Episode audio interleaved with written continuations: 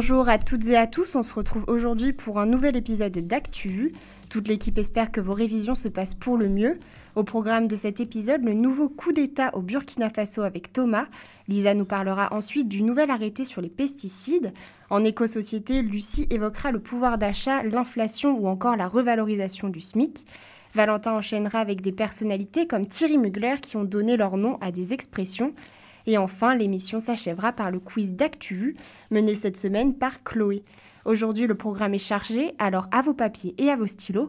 Mais tout de suite, c'est l'heure du affluoté. Louis, à toi l'antenne.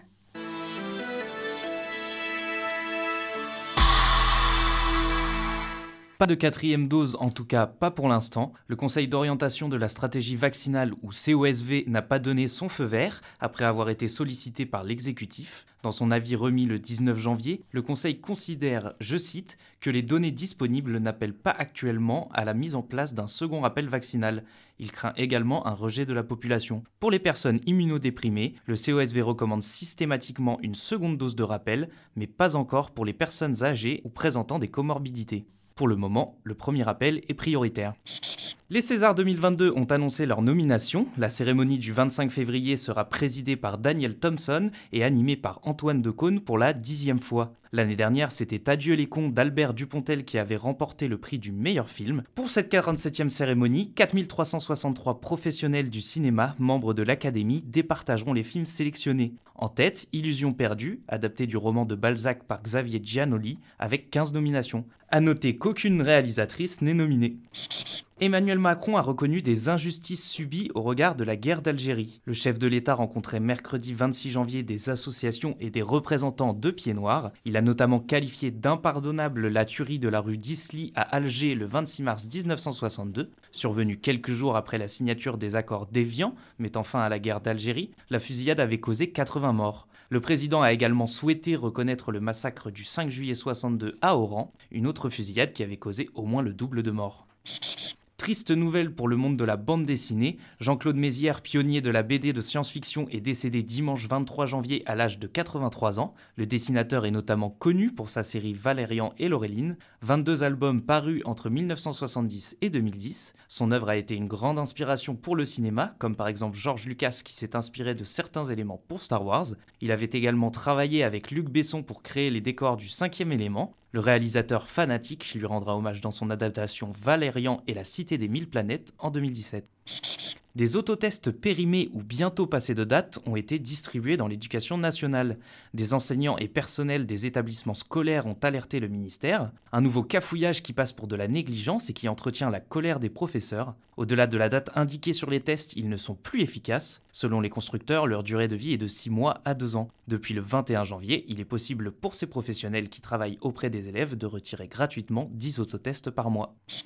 Il sera bientôt plus facile de changer de nom. La loi portée par le député La République En Marche Patrick Vignal devrait permettre d'abandonner son nom attribué à la naissance pour prendre celui de l'autre parent. La démarche pour ce changement est aujourd'hui lourde. Une simplification pourrait autoriser chaque majeur à faire une demande en mairie une fois dans sa vie et sans justification. Le projet de loi a été adopté en première lecture mercredi 26 janvier. La députée de la Marne, Eina Kurik, avait défendu la loi par un témoignage personnel. Je suis victime d'un père incestueux et je ne souhaite plus porter le nom de mon bourreau.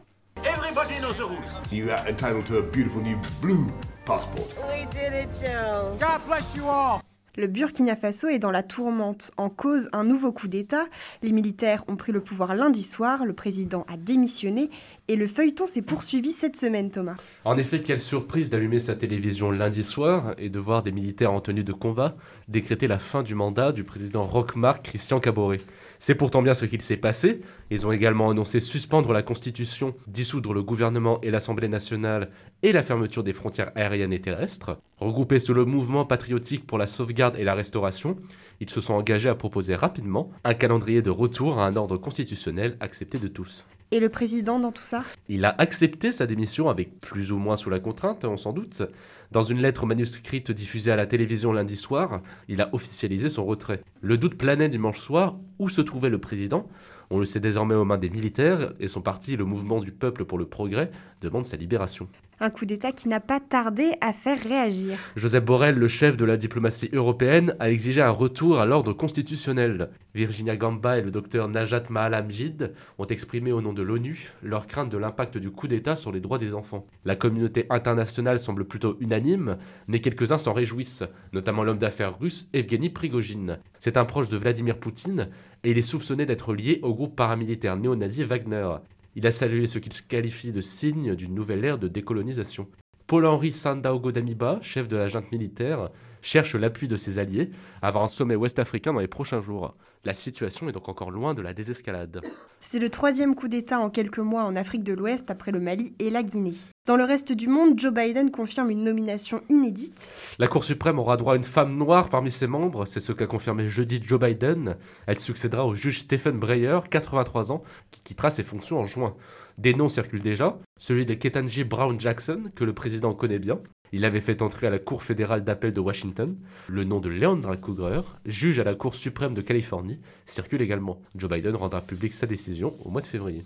Au Liban, Saad Hariri se retire définitivement de la vie politique. C'est un séisme politique au Liban. À quelques mois des législatives de mai 2022, le désormais ex-premier ministre a annoncé son retrait de la vie politique lundi, après presque 5 ans de mandat. Une décision attendue, mais un choc même chez ses partisans.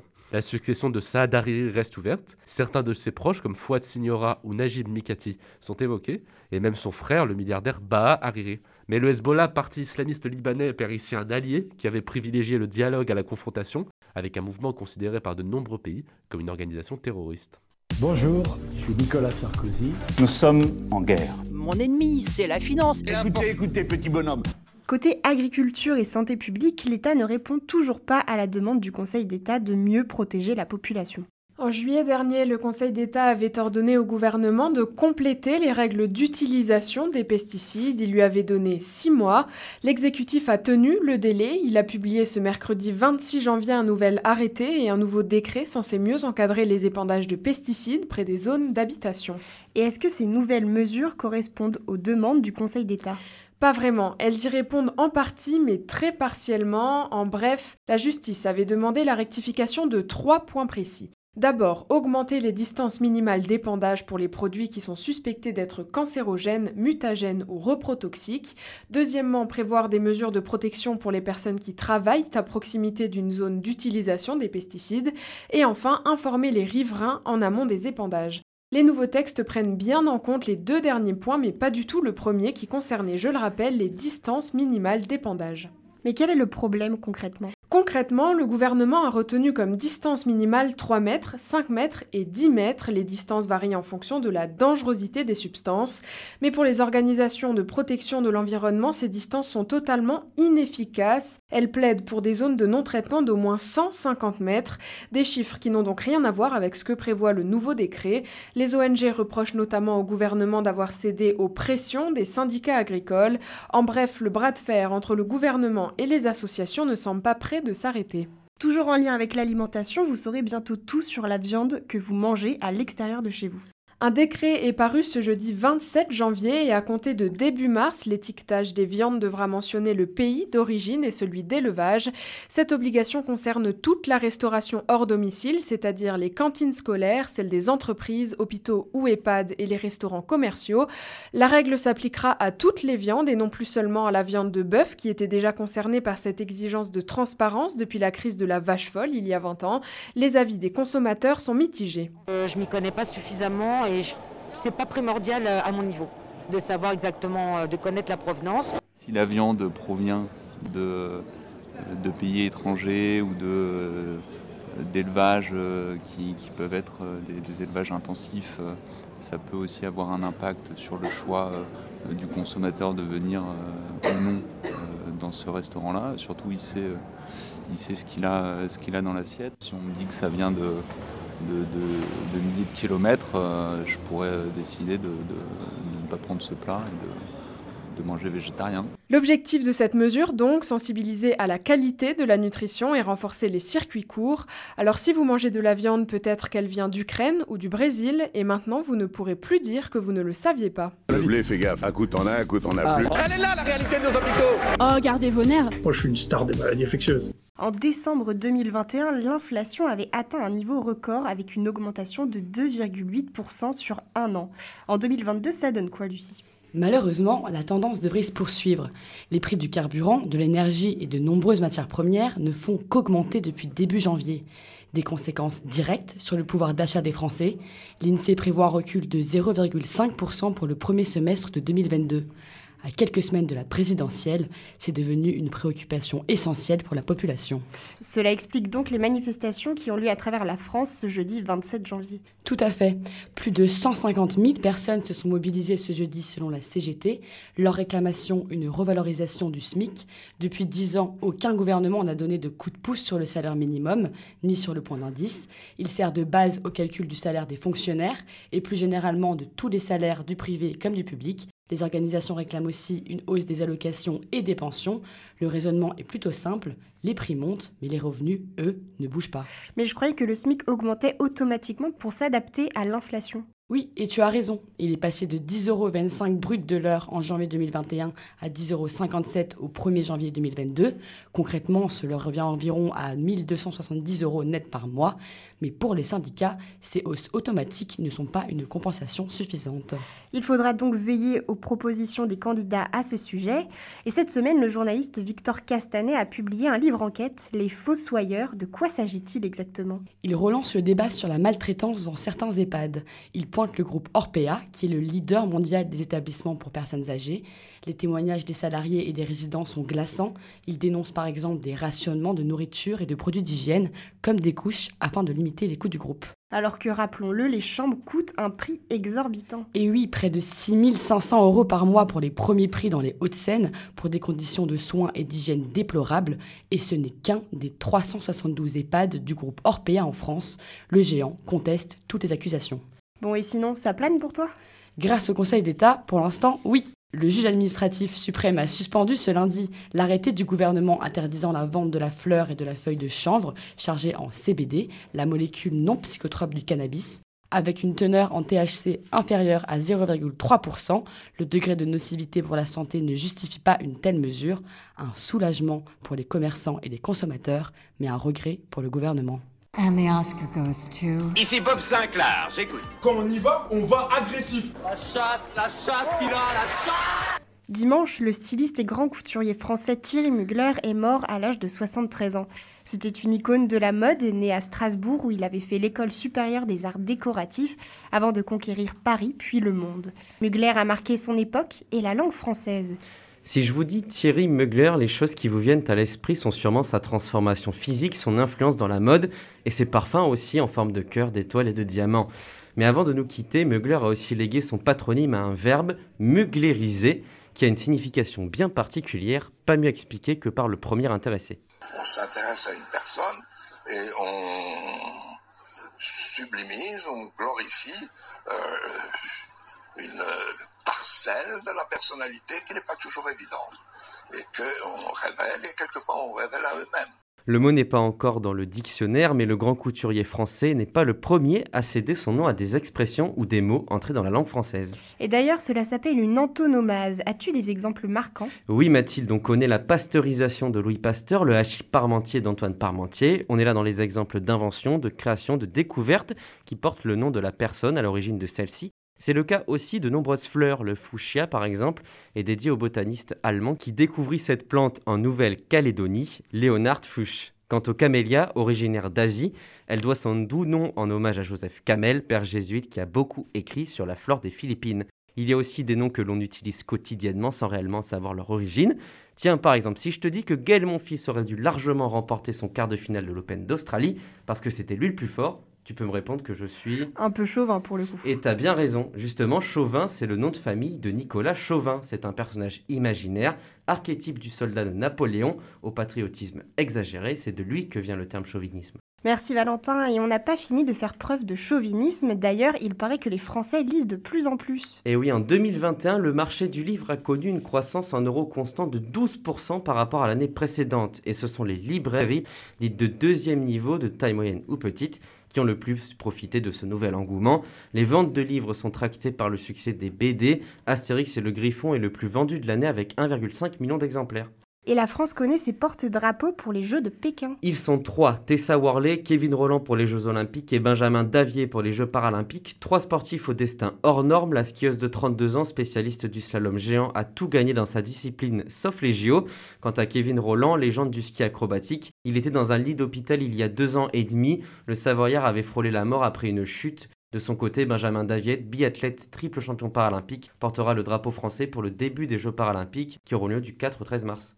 Egan Bernal, vainqueur du Tour de France 2019, a failli se tuer lors d'un entraînement en Colombie. Et oui, c'est arrivé cette semaine, fracture du fémur, de la rotule, côte cassée, poumon perforé, pneumothorax. Autant le dire, Egan Bernal est un miraculé. Le Colombien, héros national dans son pays depuis qu'il a gagné le Tour en 2019, a percuté un bus alors qu'il roulait lors d'un entraînement avec son équipe Ineos. Opéré à plusieurs reprises, de longs mois de convalescence l'attendent, mais les chances de voir le coureur de 25 ans participer à la grande boucle cet été sont vraiment compromises.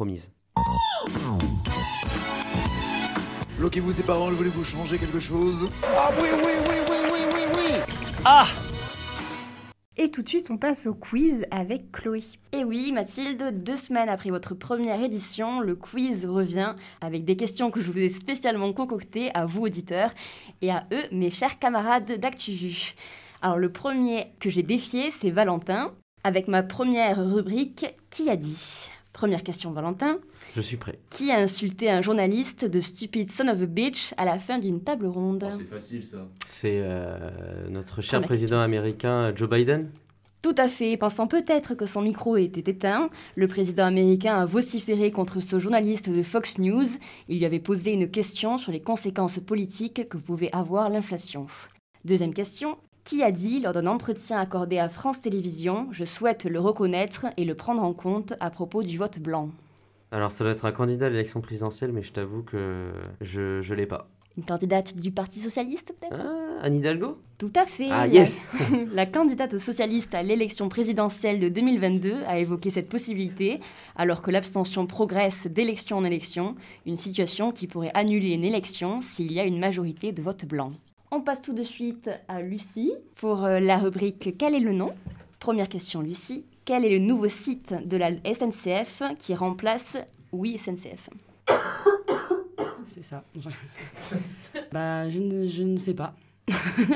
tu donnes ta langue au chat? Je donne ma langue au chat. Il s'agit de SNCF Connect. Si vous ne l'avez pas ah. encore remarqué, votre appli SNCF a viré du jaune orangé au bleu chic. C'est nouveau et c'est le fruit de la fusion de Oui SNCF, le site marchand et de l'assistant SNCF. Le but, simplifier la vie de ses clients qui pourront désormais réaliser toutes leurs démarches sur une même application, mais aussi doper les ventes numériques.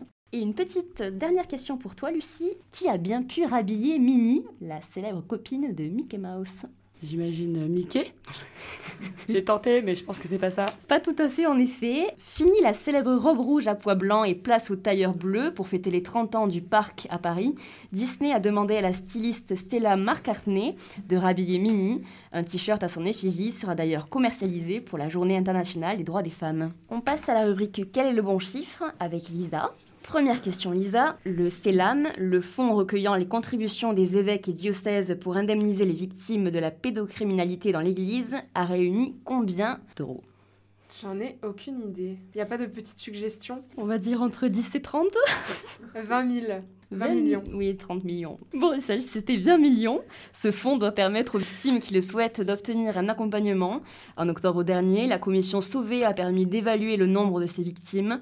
330 000 personnes de plus de 18 ans auraient fait l'objet de violences sexuelles commises par des clercs, des religieux ou des personnes en lien avec l'Église depuis 1950, alors qu'elles étaient encore mineures. Deuxième question, Lisa. Combien étaient les demandeurs d'emploi en catégorie A, B et C au quatrième trimestre de 2021 6 millions. Presque. Ah. C'était 5,6 millions. C'est une baisse record d'ailleurs. Selon les chiffres de Pôle emploi, le nombre de demandeurs d'emploi a baissé de 3,6% au quatrième trimestre en France métropolitaine. Ils sont désormais 5,6 millions donc. On passe à la dernière rubrique. C'est qui? Avec notre cher Thomas. Bonjour.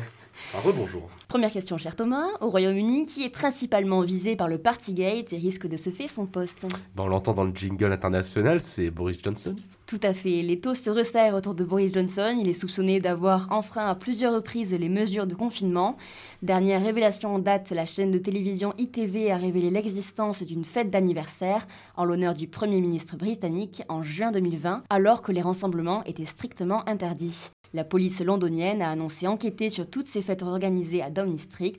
Bien que mise à mal par ces enquêtes, Bojo s'en est félicité, estimant qu'elle donnera au public la clarté dont il a besoin. Thomas, dernière question de ce quiz. La Russie a ajouté une nouvelle personne à sa liste de terroristes extrémistes. De qui s'agit-il? Il s'agit d'Alexei Navalny. Tu as vu sur mes feuilles bleues Non, je suis très bien l'actualité, euh, madame. Eh bien bravo Thomas, avec cette nouvelle, c'est un pas de plus dans la répression de l'opposition russe. Cette liste comprend des milliers d'individus et des centaines d'organisations religieuses et ultranationalistes interdites en Russie. L'une des collaboratrices d'Alexei Navalny, Lyubov Sobol, actuellement en exil, a également été ajoutée à cette liste.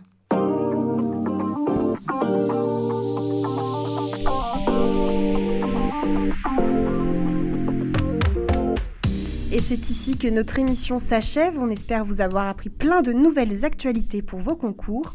On remercie Tanguy aux manettes de cette émission et Marie qui s'occupe du montage cette semaine. Nous, on se retrouve la semaine prochaine pour un nouveau tour du monde de l'actualité. Prenez soin de vous et à très vite.